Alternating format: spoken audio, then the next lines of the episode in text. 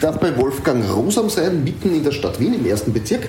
Man kennt dich unter anderem seit neuestem auch als, als Diskutant bei vielen Medien.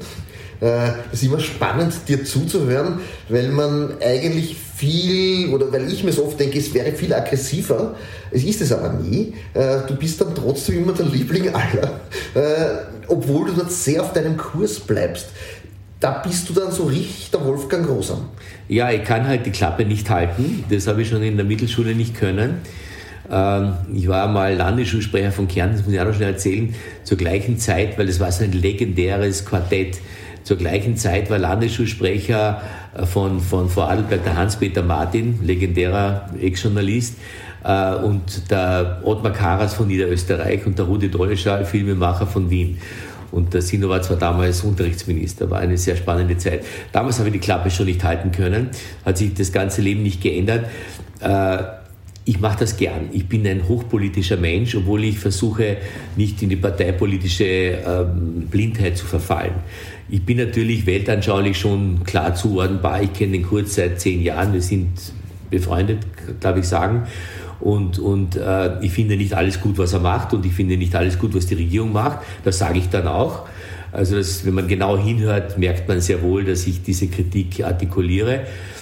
Aber ich bin... Äh, ich bin halt outspoken. Ich versuche das zu sein, weil sonst ist es ja langweilig.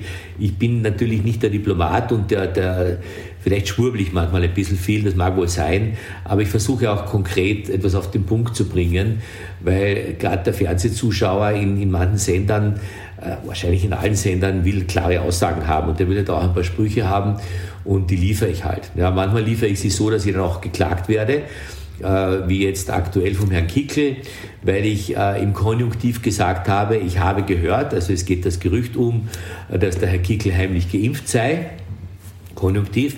Wenn das wirklich stimmen sollte, Konjunktiv, dann müsste er zurücktreten, Konjunktiv. Daraufhin hat er geklagt, weil ich ihm das also, er hat es aus dem Konjunktiv gleich ein, ein Indikativ gemacht und, und, äh, und ich bin neugierig, was das Gericht dann sagt. Aber ich finde es eine gute Gelegenheit, vor Gericht auch mit ihm einmal vielleicht andere Dinge zu diskutieren, nämlich was er so von sich behauptet oder nicht nur von sich, sondern in den Raum gestellt hat. Er hat ja letzte Woche eine Pressekonferenz gegeben und da hat er doch allen Ernstes gesagt, er weiß ja aus sicherer Quelle, äh, dass die meisten Menschen im AKH, in den Intensivstationen und im Landeskrankenhaus Graz, äh, die Corona krank auf Intensivstationen sitzen, geimpfte Menschen seien. Eine glatte Lüge.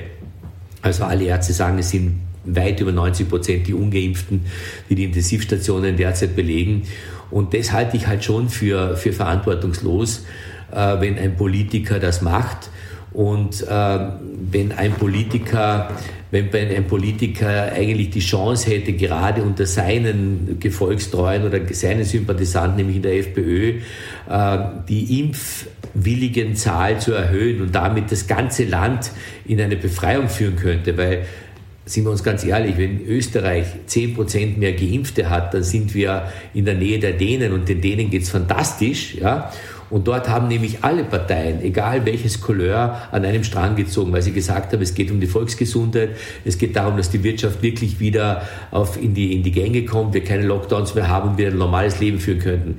Der Kickel hat es in der Hand, das zu tun und er tut es nicht. Und ich behaupte oder unterstelle ihm, er tut es aus parteipolitischem Opportunismus nicht.